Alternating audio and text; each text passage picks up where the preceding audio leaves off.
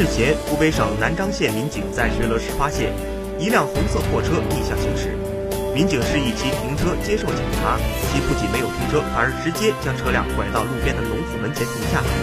驾驶员自称姓陶，没带证件，欲锁车门后离开。民警上前制止时，陶某竟躺在地上打滚，随后为了逃避检查，直接钻到车底睡下。经查，陶某驾驶证已被注销，且该车辆号牌系一辆蓝色自卸货车号牌。民警依据相关规定，对其无证驾驶违法行为作出了行政拘留五日、罚款一千元的处罚；对其挪用机动车号牌作出了行政拘留十日、罚款五千元处罚；对其被取的机动车号牌上道行驶及逆向行驶违法行为，分别作出了罚款二百。